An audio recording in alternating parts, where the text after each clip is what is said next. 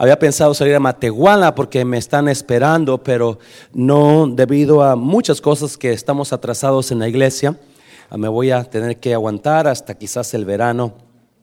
Vamos a ir para allá. Así como está de pie, Ruth capítulo 1, versículo 6. Ruth 1, versículo 6. Póngase de pie en reverencia a la palabra de Dios. ¿Cuándo están contentos, iglesia? ¿Cuándo están contentos de estar aquí en esta mañana? A los niños, está un poquito diferente el servicio porque también los niños tienen sus, su, servicio propio ellos esta mañana, así es que gócese porque está mejorando la cosa, ¿verdad? Todos estos cambios como que nos traen un poquito de, nos desbalancean, pero acuérdese, todo es para mejorar, amén iglesia. Y es, aunque se sienta un poquito medio raro, ah, se va a sentir así, pero al rato nos acomodamos otra vez. Voltea a la persona que persona más guapa que mira usted, a la persona más guapa que mira y dígale que bien se ve. Nada más a la persona más guapa, no a la más fea. A la más fea ni la pele. No se crea, no se crea, ¿verdad? Aquí a todo, es más, aquí no hay ningún feo. ¿Cuántos dicen amén? No hay ningún feo aquí, no hay ninguna fea. Ruth capítulo 1, versículo 6. ¿Cuántos están ahí? Digan amén. Yes. Dígale a alguien, Estoy listo para la palabra en esta mañana. Yes. Al nombre del Padre, del Hijo y del Espíritu Santo, no deje que el dolor lo detenga. Le puse a esta, a esta palabra, quiero ser breve, no deje que el dolor lo detenga. Ahorita le digo por qué. Versículo 6, entonces se levantó Noemí con sus nueras y regresó de los campos de Moab porque oyó en el campo de Moab que Jehová había visitado a su pueblo para darles pan. ¿Cuántos saben que a veces va a haber escasez, pero Dios nunca lo va a dejar en escasez? Amén, iglesia. Esa es una promesa de Dios. Había habido escasez en, en, Belén, pero ahora Dios regresó con pan, regresó para bendecirlos. Si hay escasez, acuérdense, si hay sequedad, no siempre va a estar seco usted. Amén, iglesia. Versículo 7. Salió pues del lugar donde había estado y con ella sus dos nueras. Y comenzaron a caminar para volverse a la tierra de Judá. Y Noemí dijo a sus dos nueras, andad, volveos cada una a la casa de su madre. Jehová haga con vosotras misericordia como la habéis hecho con los muertos y conmigo. Os concede Jehová que halléis descanso cada una en casa de su marido. Luego las besó y ellas alzaron su voz y lloraron. Padre, bendigo tu palabra. Si hay alguien que necesita esta palabra, Dios sana en el nombre de Jesús. ¿Cuántos dicen amén? Puede tomar su lugar, por favor. Le pido perdón si me escucha un poquito raro. Estoy, he estado batallando con la gripe últimamente y siento que los oídos están, siento que la cabeza está hueca. La, cabeza la siento hueca casi todo el tiempo, pero está más hueca, ¿verdad? Este, perdóneme si me siento raro, me escucho raro, ah, o si me sueno la nariz y salen mocos, ay, perdone, por favor, sí. Uh, cierra los ojos, como que no miro nada, nada más. Ah, octubre 14, 1912 Compartí esto con los, líderes la otra semana. Octubre 14 de 1912, el presidente de Estados Unidos de aquel entonces, el 26th President of the United States, a Teodoro Roosevelt, ¿alguien se acuerda de ese, de ese presidente? Muy famoso, tiene varios libros de liderazgo. Terry, le llamaban Terry, President Terry, iba a dar un speech, iba a hablar a 10 mil personas en Milwaukee. Y um, llega a su carro, llega a su limusine de Terry, a President Terry, y, empieza a saludar a toda la gente, muy famoso, muy popular el presidente. Perdón. Y empieza a saludar a toda la gente. Y, de repente un señor que trabajaba en ese lugar donde iba a, dar su, su, su, su, plática, a quemar ropa. Cinco pies. Saca una pistola pum, pum, pum, le dispara. Este, el presidente fue, el, hombre le disparó al corazón, pero, y le pegó, le pegó, pero no en el corazón. Pero la bala, pero una sola bala, una sola bala se le incrustó en, en- su cuerpo, ¿verdad? Y comenzó a sangrar. Entonces, pues obviamente la gente le, know, le brinca al, al- al que le dispara y, y, este, y otras personas agarran al presidente y, y llámale a 911 y llámale a la ambulancia. Y el presidente los para, no, no llame a la ambulancia. Estás herido. Tienes una bala en el corazón. No, yo tengo algo que hacer. Y yo tengo que dar mi plática. Hay 10 mil personas esperándome y yo no voy a ir al, al hospital por una bala en mi cuerpo. Se lleva más de una bala, así dijo, para matar a un rinoceronte como yo. Y la historia dice que el presidente Roosevelt ah, subió a la tarima a regañadientes porque ya, ya en contra de los, de los consejos de sus, de sus consejeros que estaban listos para traer el, el- el helicóptero, se subió a la plataforma y por una hora habló lo que tenía que hablar. En eso saca su, de su, saco, saca un- unos papeles que traía ahí y, y algo más, se me olvidó qué más era, traía en su chaleco. La bala no pegó en el corazón porque los papeles que iba a hablar él, con los que iba a hablar él, le detuvieron la bala un poco. Y lo saca todos sangrados y le enseña, apenas fui a, se me dispararon. La gente se quedó, no creían que le habían disparado y que estuviera hablando ahí. Terminando aquí mi plática, me voy a ir al hospital.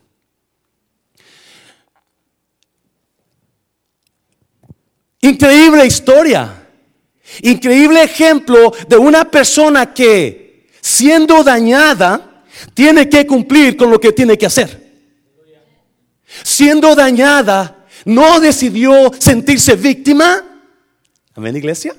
Sino que decidió cumplir lo que tenía que hacer, aún con una bala en su cuerpo.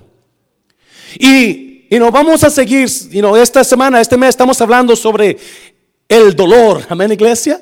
La semana pasada les comentaba de que comenzando este, desde que comenzó este año, este año a mí personalmente me recibió con un abrazo de dolor. And I've seen pain everywhere I go every day out of this year. He visto dolor cada día de este año. En mi vida, en la iglesia, en la escuela, en personas que no son de aquí, que me hablan, me llaman, me dicen lo que están pasando. He visto dolor y, todos los días Dios me ha hablado, Dios me ha hablado. Ah, y sentí en mi corazón, voy a traer una serie sobre el dolor.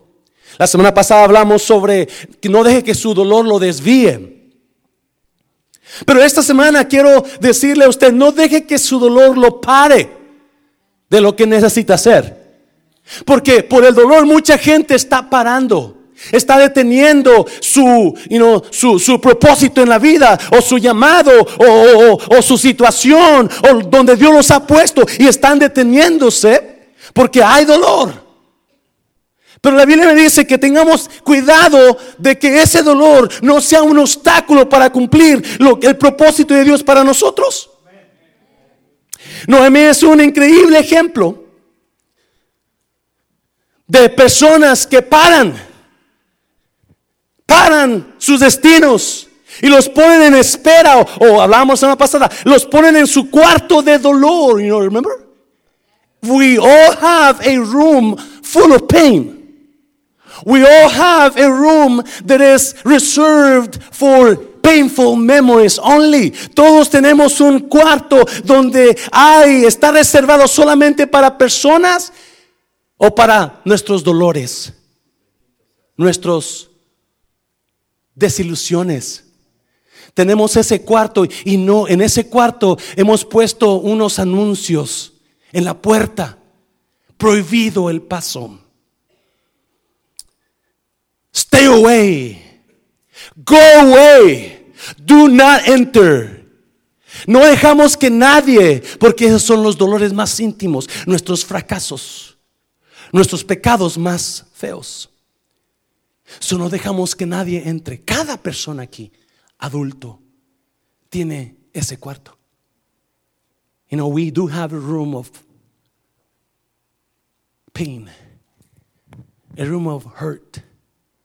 Y más crecemos en la vida y más, y no, estoy hablando de más experiencia agarramos en la vida, más dolor a vez acumulamos en la vida. Ah, qué bonito es el joven, ¿sí o no? ¿Cuáles son los dolores que pasan los jóvenes? Ah, mi celular se descompuso. My cell phone is not working. Oh my God. Oh, pero no saben los dolores que van a pasar. Oh my God. Y a veces, ¿cuántos de ustedes han pensado en sus vidas y oran a Dios para que sus hijos no pasen los dolores que ustedes han pasado? Oh my God. Y no, cada primero y tercero domingo del, del mes me junto con los jóvenes adultos. Y sabe que no, no todos los jóvenes adultos llegan, llegan como un 6, 7, 5, nada más. Los otros no les importa o quizás no pueden venir porque no saben. ¿Sabe cuál, ¿Sabe cuál es la intención de juntarme con ellos? Les estoy dando mis experiencias de mi vida y mis triunfos de mi vida. Porque quiero que ellos entiendan, hay dolor esperándote. Hay dolor esperándote. Y espero que tú estés listo. Y yo no quiero que tú hagas los mismos errores que yo cometí. Y si su joven adulto no viene, se está perdiendo. Porque piensan, como no están en ese tiempo de su vida todavía, piensan que no va a llegar. And they're not in that stage of their lives. You know, they, they don't think it's coming. Oh, be ready. Because it is coming. Viene. Viene. Y ojalá, y usted es un joven adulto, y estén, y no, ojalá y esto le entrara en su cabecita porque le va a ayudar a usted. Porque un día lo voy a ver llorar. I'm going to see you crying. I'm going to see you with a room full of pain. Dale paso fuerte, Señor, se lo fuerte, Señor. Ya se me, ya se me agüitó, ¿verdad? Dígale a alguien, esto va a estar bueno, esto va a estar bueno. Dígale a alguien, esto va a estar bueno, ponga atención, no se agüite. So, la razón de estas predicas es para liberarlo a usted de su dolor, es para que entienda que hay propósito en su dolor. Amén, iglesia. Y a veces, a veces no entendemos eso. So vamos a mirar tres maneras de cómo, de cómo evitar que usted se pare. O de tres maneras que el dolor va a usar, tres formas que el dolor va a usar para que usted pare lo que tiene que hacer. Y no, Teodoro Roosevelt, él dijo, no, yo voy a hablar, aunque tenga dolor, aunque esté dañado, tengo que terminar la plática.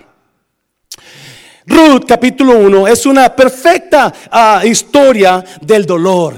La semana pasada hablamos de unos versículos, hoy vamos a hablar de otros versículos. Y hay tres, tres maneras que el dolor lo va a querer parar.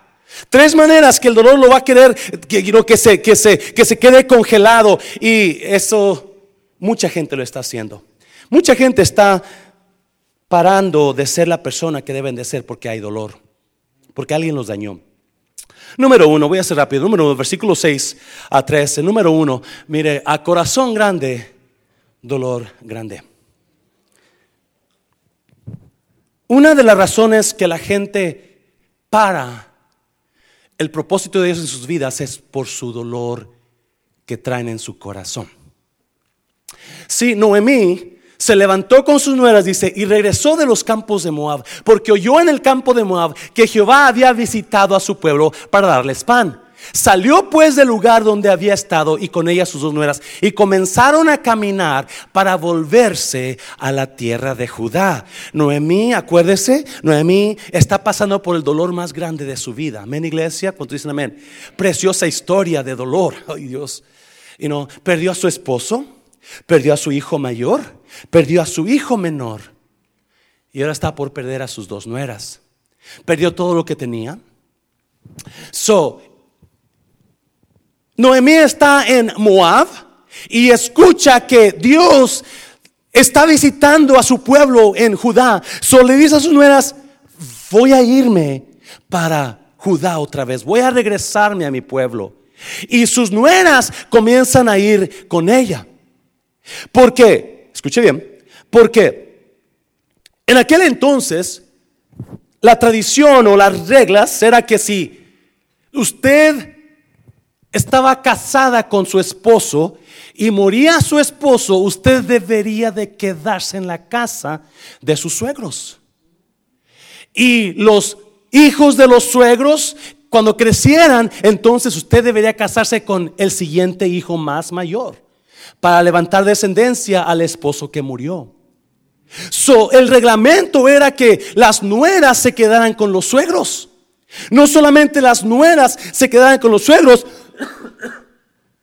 pero, pero las nueras eran esclavas de, los, de las suegras.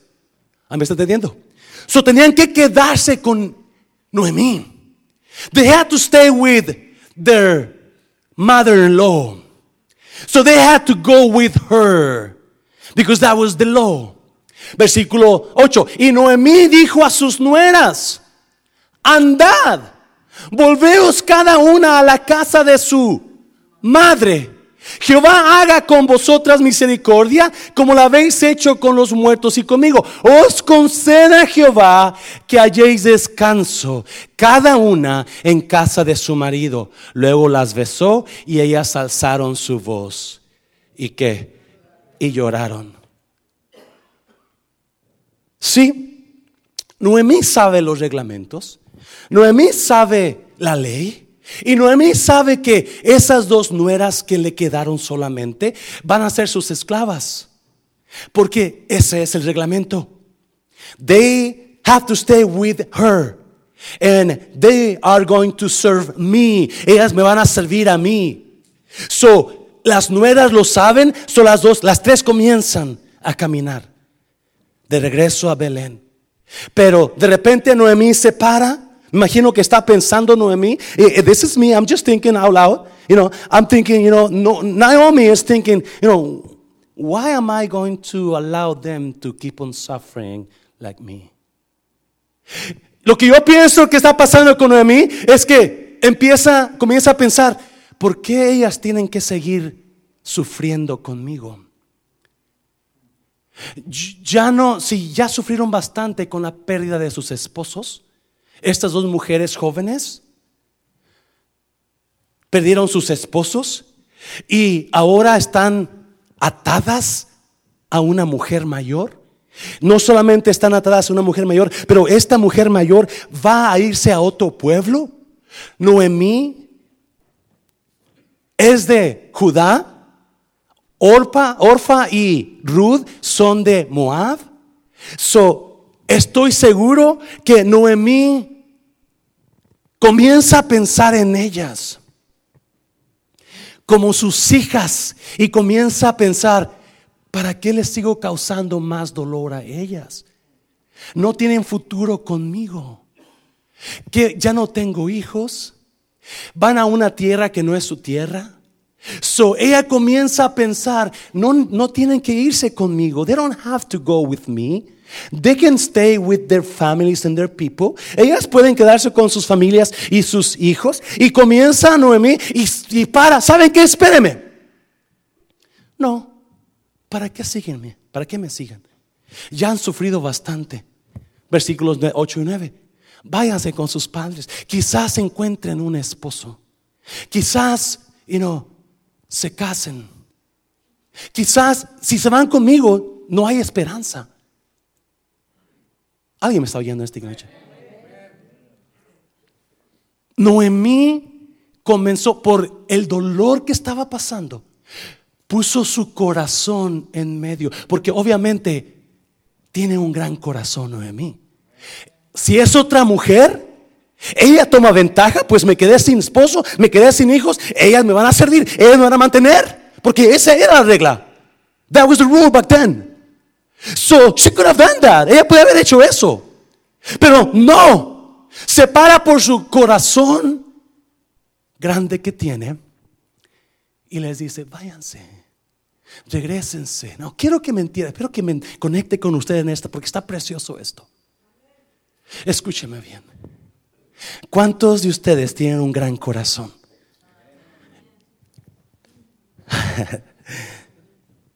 y qué bonito es conocer gente con gran corazón, ¿sí o no? Qué bonito es tener gente, conocer gente que, tiene corazón y no. Ándele. De melón, melón, melón, corazón, melón, melón. No.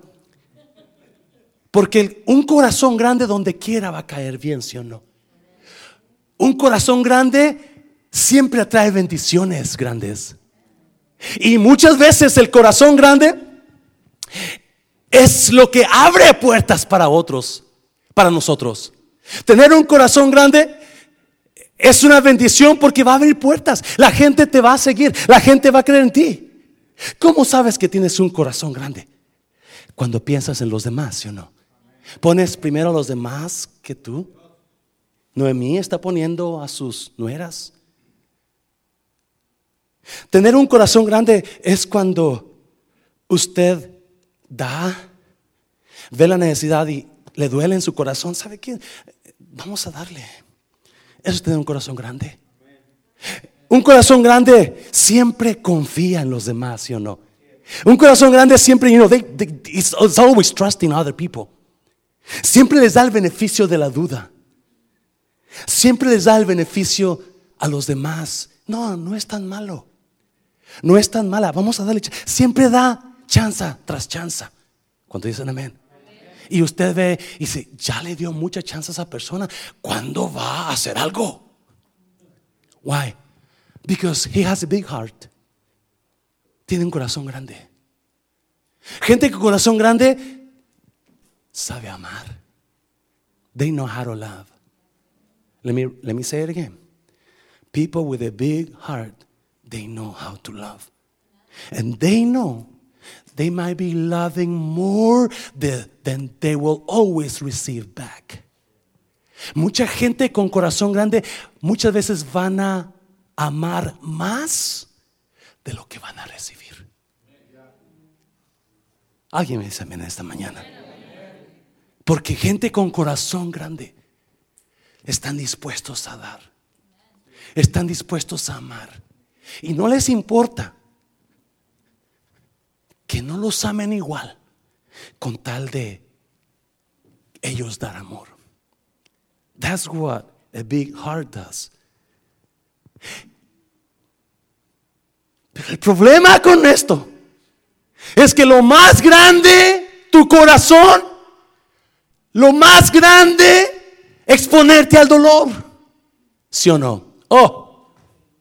Lo más grande, tu corazón, lo más grande, dolor puedes pasar. Y eso es lo que está pasando con Noemí. Ella, ella tiene dolor porque perdió su esposo, perdió sus hijos.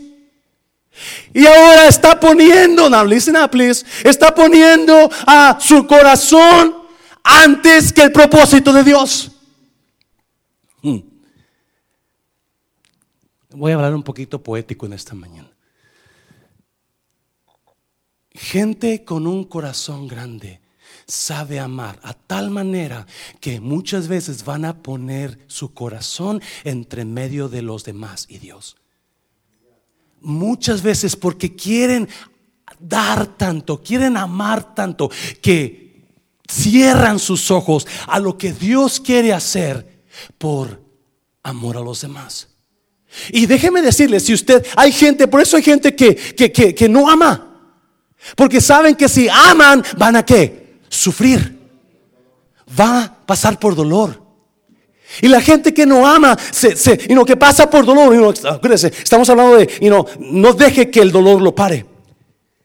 Porque ya pasaron por dolor, paran de amar, paran de dar, paran de confiar. Y, si usted es uno de esos que usted está parando de dar porque hay dolor, eh, tenga, tenga cuidado. Porque podemos hacer eso, ¿sí o no? Podemos, podemos agarrar nuestro corazón y podemos meterlo en un ataúd, ponerle unas cuatro o cinco llaves y no dejar que nadie toque nuestro corazón. Que nadie lo vea, que nadie lo dañe. Y si usted hace eso, muy probablemente nadie lo va a dañar. Pero usted nunca va a poder amar ni recibir amor. Porque para amar siempre se va a ocupar que haya dolor. So Noemí está poniendo a sus nueras y les dice, váyanse, vayan con su pueblo, vayan con sus familias, vayan con su Dios. Noemí está poniendo su corazón Estas dos mujeres antes que el propósito de Dios. Y déjeme decirle, cuando nosotros amamos mucho o ponemos nuestro corazón en, en, medio del propósito de Dios, es cuando podemos nosotros completamente fallar el llamado de Dios para nosotros. Y muchas veces, escuche bien, no vamos a amar por el dolor que estamos pasando y no vamos a dejar que otros cumplan su propósito de Dios por querer protegerlos con nuestro amor. Cuando es importante dejar que esas personas experimenten el plan de Dios en sus vidas. Se lo voy a repetir. Es importante que nosotros, por más que amemos, por más corazón grande que tengamos, por más que nos importen los demás, es importante que nosotros dejemos que Dios trate con ellos. No, escúcheme bien. ¿Por qué está hablando así, pastor? No, porque Dios tiene un plan para Ruth. Se lo voy a repetir. Dios tiene un plan para Ruth. Pero Noemí, Noemí, porque no ve el plan de Dios por el dolor que está pasando. No ve el plan de Dios porque Dios quiere hacer algo grande con Noemí y con Ruth. Dios quiere comenzar algo grande con Noemí y con Ruth juntas. Pero esta Noemí porque no ve, no ve el plan de Dios, solamente ve que el dolor.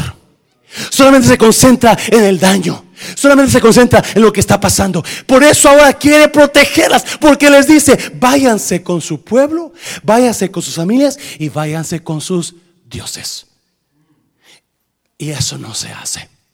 No mandes a las personas a que busquen a otro Dios que no es Dios. ¿Me está oyendo iglesia?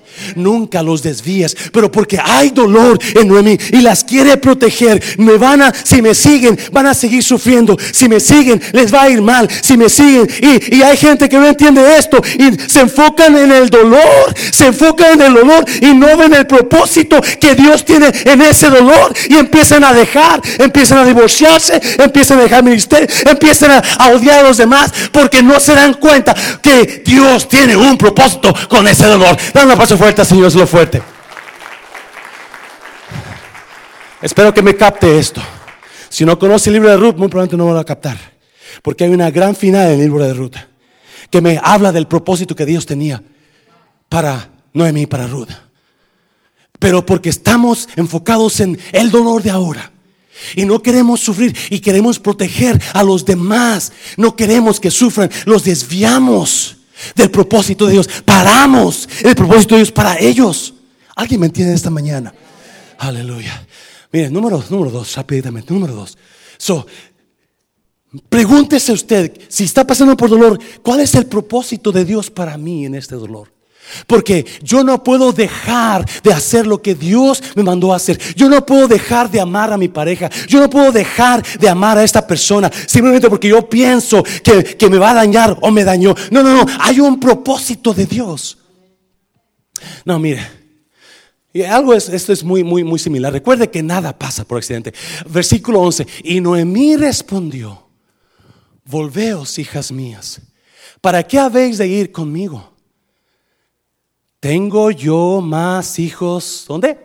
En el vientre que puedan ser vuestros maridos. Volveos, hijas mías. E idos porque yo ya soy vieja para tener marido. Y aunque dijese, esperanza tengo, y esta noche estuviese con marido, y aún diese a luz a hijos, otra vez, y aunque dijese que esperanza tengo, y esta noche estuviese con marido, y aún diese a luz hijos, ¿habías vosotras de esperarlos hasta que fuesen grandes? ¿Habías de quedaros sin casar por amor a ellos? No, hijas mías, que mayor que amargura tengo yo que vosotras, pues la mano de Jehová ha salido contra mí.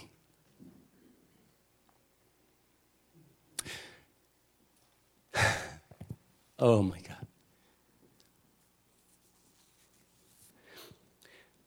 Noemí está pasando un dolor tan grande por lo que perdió que no solamente lo que perdió le está afectando, pero ahora algo más le está afectando. La desesperanza de que el tiempo se le pasó.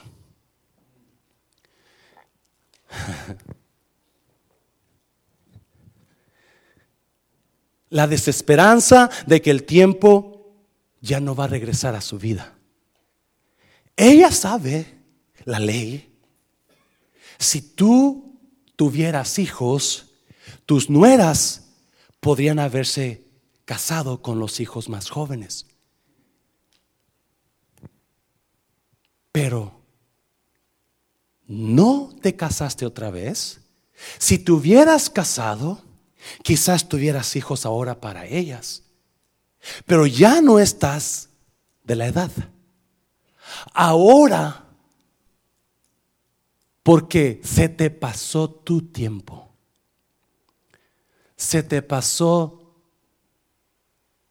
el tiempo que deberías haber aprovechado. Oh my God. Y si algo nosotros los de mayor edad batallamos a veces, a menos que yo sea el único, es que ahora que regresamos, ahora que estamos en estas nuestras edades primaverales, y comenzamos a mirar nuestro pasado y comenzamos a decir, ¿en dónde se me fue el tiempo? ¿Qué pasó? ¿Qué pasó este año? No recuerdo qué hice este año. ¿Qué pasó con ese dinero que gané? ¿Qué pasó con este matrimonio que no trabajó? ¿Por qué no aproveché el tiempo? ¿Por qué no me casé? Yo estoy seguro que no a mí comienza a pensar, me hubiera vuelto a casar. Quizás mis nueras tuvieran a alguien más con quien casarse ahora. Sí,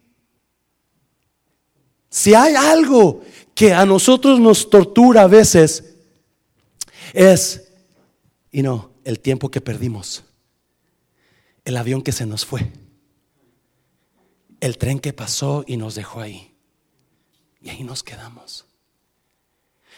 Y, you know, trabajando por 20 años con aerolínea, muchas veces miré ese dibujo pasando en el aeropuerto donde se fue el avión y la gente llegó y llegó corriendo y llegó y el avión para Los Ángeles se acaba de ir. No, no, yo necesito estar en ese avión. No. Y, se le fue el tiempo, se le fue el avión. Una vez estamos, le, he comentado, trabajando un vuelo para Guadalajara. Faltaba una, persona, una mujer. Y llámele y a esta mujer en un sábado en la mañana. Sábado en la mañana. Y llámele y llámele a esta mujer y nunca llegó. Cerramos el vuelo, el avión se fue. Ya no había otro vuelo hasta el siguiente día. Y con los 15 minutos llega una joven Viene, la veo que viene corriendo con un vestido de novia cargando. Y viene esta joven corriendo y, Guadalajara, Guadalajara. Y, señorita, el avión se fue. ¡No! ¡Yo me voy a casar ahora! Se le fue el avión. Y qué horrible. Algunos de ustedes están en la misma situación que Noemi donde ahora, no, dice ella, si tuviera esperanza y volviera a estar con hombre, si tuviera esperanza, no hay esperanza para ella. Porque si hay algo que nosotros nunca vamos a poderle ganar, es al tiempo. Si hay algo que nunca vamos a poder vencer, es el tiempo. Y el tiempo es nuestro peor enemigo cuando se llega a ciertas edades. Y usted sabe perfectamente que ya perdió toda esperanza. Oh, precioso. Sí, y mucha gente para, para de cumplir propósitos de Dios. Para, porque hay dolor en sus vidas y piensan que no tienen esperanza.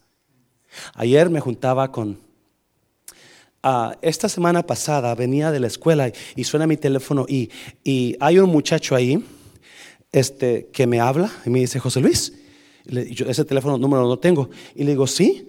Dice, ¿cómo estás? Digo, ¿quién hablo? Dice, habla Guti. ¿Agustín? Sí, Agustín Aguirre. Agustín, ¿cómo estás? Un amigo de la iglesia donde yo fui salvo, que tenía casi 20 años que no lo miraba. Y me dio mucho gusto porque era, era manejamos la ven juntos. Y este, y me invita, me dice, dice, te miré en Telemundo y agarré el número y te llamo para decirte que este sábado nos vamos a juntar los solteros de aquel tiempo. Nos vamos a juntar para para volver a reunirnos. Ven, le digo, claro que sí. Por eso no vienen los varones, hermano Cabrera. ¿Verdad? Porque quería ir allá, porque hace casi 20 años que no los veo. Son los jóvenes con los que yo comencé en Cristo. Yo tocaba la guitarra con ellos, ¿verdad? Yo, nos juntábamos después de la, de la, de la, de la prédica del domingo en la mañana, nos íbamos a la pulga a testificar, nos íbamos a los apartamentos a testificar. No crea que porque no debe hacer eso nunca lo hice. No, no, yo lo que ustedes hacen ya lo viví. Se repetir, lo que usted está haciendo yo ya lo viví. Prisiones, pulgas, apartamentos, esto, calles, ya lo viví. En, los, lugares de, homosexuales, ya lo viví. Ya ahí, ese tiempo ya pasó en mí. Soy gusto de estar con ellos. ¡Hey! Mucha gente piensa que porque, ah, pues no hace nada el pastor. No, no, no, no. Ya lo experimenté. Y si hay algo que quita el temor es la experiencia. Si hay algo que quita el temor es la experiencia. Cuando usted pasa por ciertas cosas, es cuando usted pierde miedo porque ya lo experimentó ya sabe cómo, cómo, cómo se siente. Y nos juntamos el día y yo llegué yo bien emocionado, pero, pero este, me, estaciono y me empieza el corazón, pum, pum, pum, pum, pum. Porque hace 20 años que no veo a estos a muchachos y muchachas, ¿verdad? Y, y bueno, ya no tan muchachos ni tan muchachas.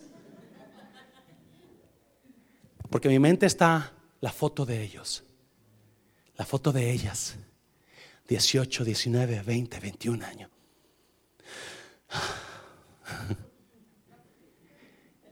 Y de repente veo y entro a la cafetería y veo una mesa grande llena de personas, pelo blanco,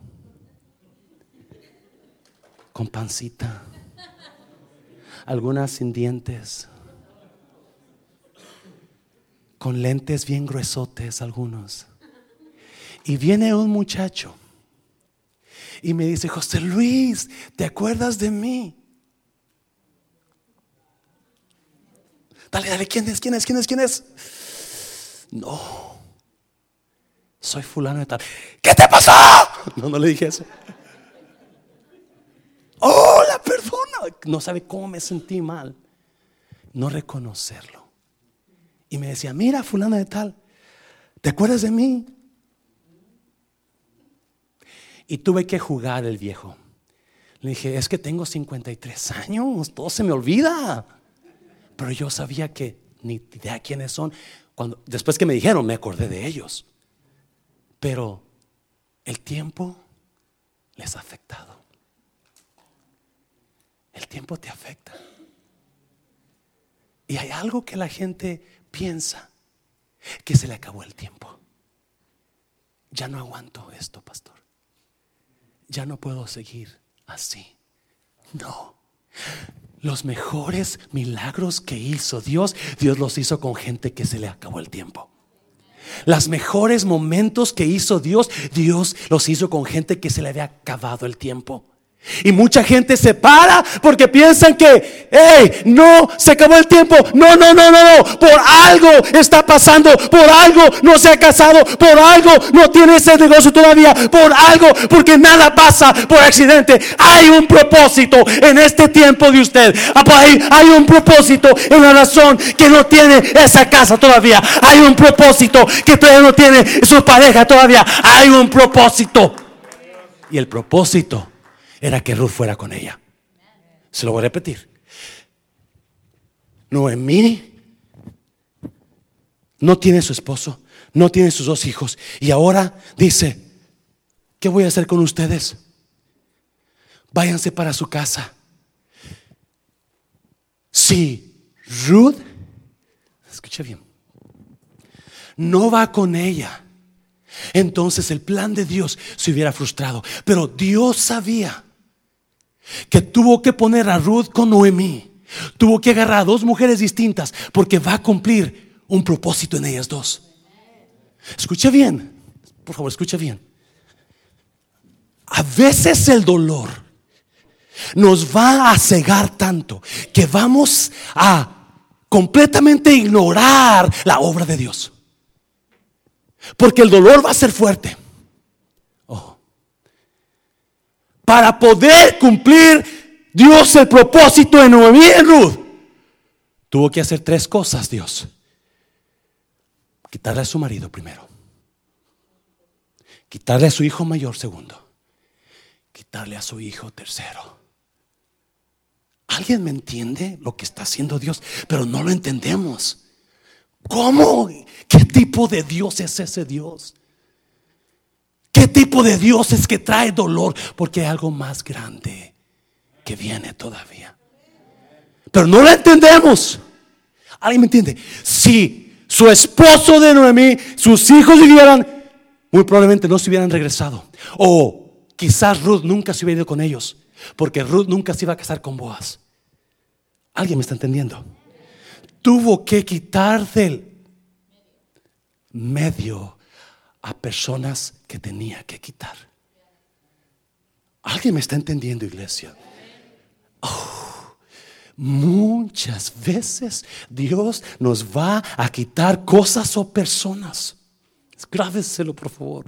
Cosas o personas que no deben de estar ahí porque quiere cumplir un propósito.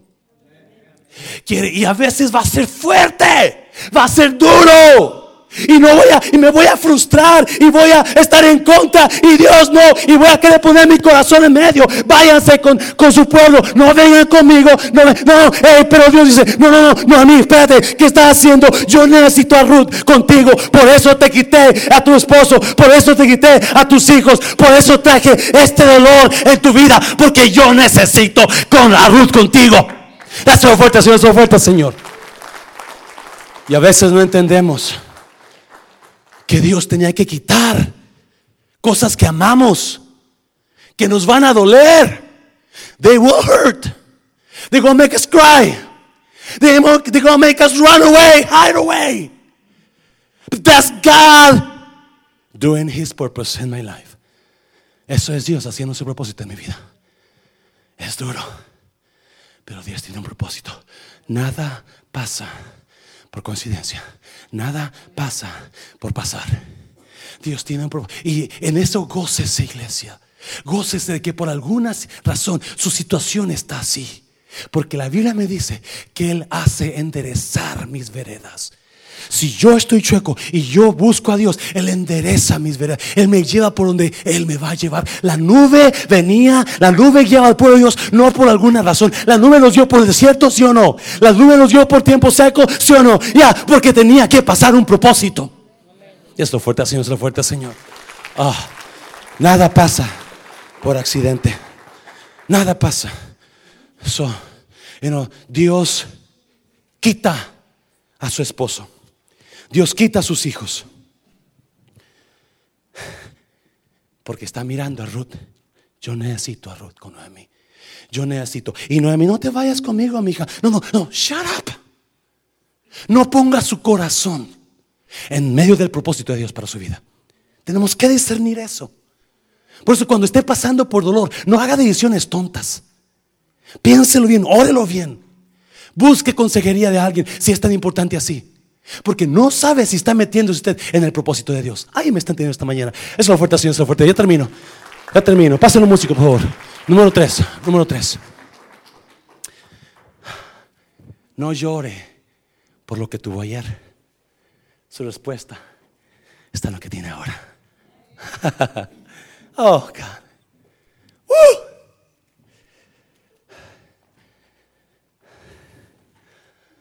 Y ellas alzaron otra vez su voz y lloraron.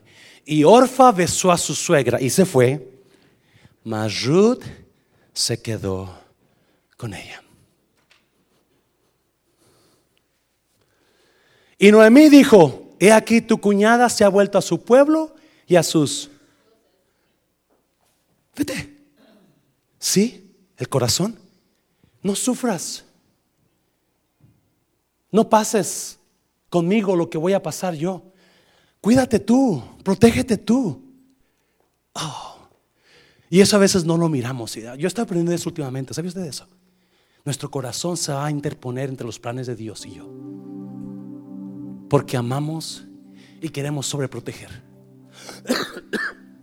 Perdón. No la mandes a otros dioses. No la mandes a buscar otros dioses. Versículo 15 a 16. Respondió Ruth. Mire, mire la poesía. No me ruegues que te deje y me aparte de ti. No, mire. Porque a donde quiera que tú fueres, yo voy a ir. Dos palabras. Principio, donde tú vayas, yo voy. ¿Qué más? Donde quiera que vivieres, yo voy a vivir. ¿Se da cuenta? Donde quiera que tu pueblo será mi pueblo, tu Dios mi Dios. 17. Donde tú murieres, la poesía. Y ahí seré sepultada. Así me haga Jehová y aún me añada que solo la muerte hará separación entre nosotras dos. Gloria a Dios por la gente que entiende el propósito de Dios. Gloria a Dios por los que se quedan. Gloria a Dios por los que saben aquí hay un propósito conmigo. Wow. Ruth está pasando un dolor similar que su suegra. También perdió a su esposo. También perdió. Ella está pasando un dolor. Ella sabe, Ruth sabe que en Judá quizás no hay esperanza para ella. Porque los judíos no se casan fácilmente con otras razas. ¿Alguien dice amén? Yes. No hay esperanza. Pero Ruth entiende el propósito y le dice, no te voy a dejar. Donde tú vayas, yo voy a ir. Donde tú vivas, yo voy a vivir. Donde tú mueras, yo voy a morir. Tu pueblo será mi pueblo, tu Dios será mi Dios. Oh, precioso. Versículo 18. Y viendo Noemí que estaba tan terca en ir con ella, decidida, no dijo más.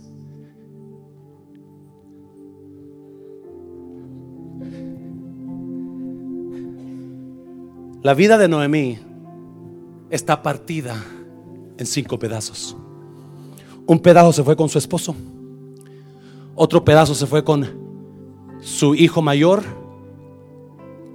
otro pedazo se fue con su hijo menor, otro pedazo se fue con Orfa y ahora otro pedazo con Ruth. Está un desastre. Está un desastre. Pedazos que están tirados en la vida de Noemí. Pedazos que se fueron con cada persona que ella amaba. Pum, pum, pum, pum. Un montón de pedazos. Solamente queda un pedazo. Solamente queda un pequeño pedazo. Solamente Ruth. Solamente ahora lo que tiene, solamente un pedacito. De cinco pedazos de su vida, uno quedó con ella. Uno quedó con ella.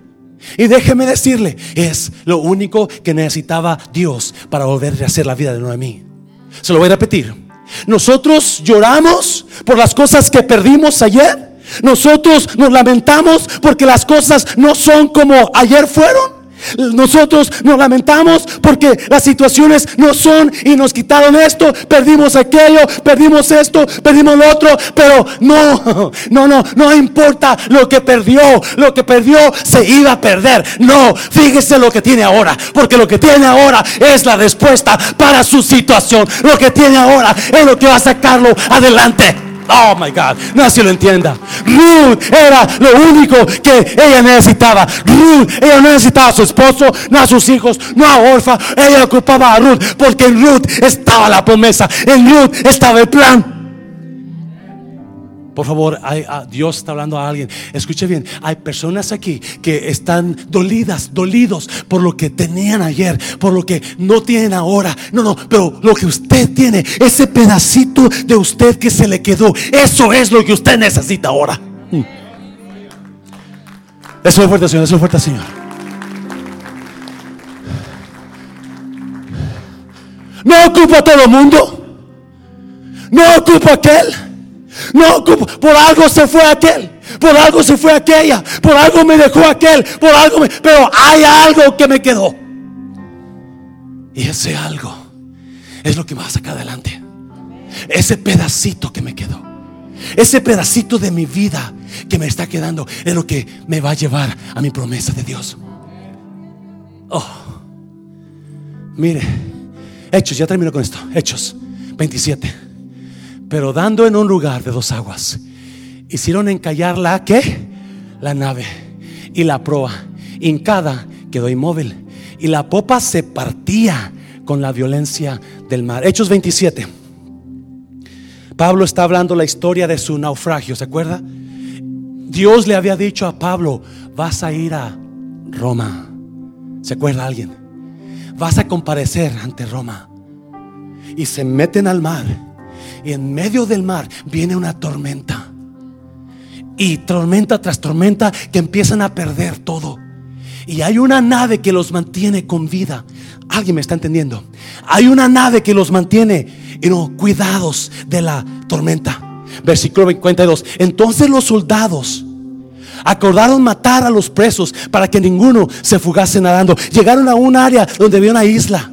Y está la tormenta fuerte y la tormenta comienza a destruir el barco y el barco se empieza a partir.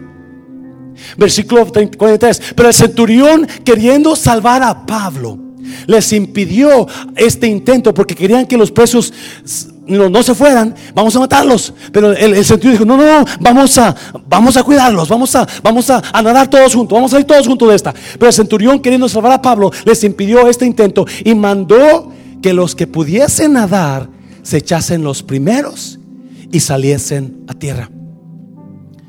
Y los demás, parte en tablas, parte en cosas de la, cosas de la cosas de la... Y así aconteció que todos se salvaron saliendo a tierra. Sí, muchos de nosotros hemos perdido quizás tiempo, quizás personas o quizás negocios, oportunidades. Y estamos llorando por lo que perdimos. Estamos llorando porque la nave se destruyó. Y lo único que quedó de la nave fueron pedazos de madera y pedazos de la llave de la nave. Pedacitos acá, pedacitos allá. Y me imagino la nave partida y la tormenta fuerte y montón de tablas aquí. Tablas pasando por ahí y los, los, presos y los soldados agarrándose de las tablas agarrados para poder salir, porque ese pedacito de tabla es su salvación. Ese pedacito de tabla es lo que los va a llevar a donde tienen que llegar. Y muchos de nosotros nos aferramos a lo que teníamos ayer, a cómo estaban las cosas ayer. Queremos que la nave esté intacta. Queremos que la familia esté igual. Y muchas veces cuando viene dolor, no puede ser igual. It's not going to be the same. Even if I wanted to, it's not going to be the same. It can't be the same.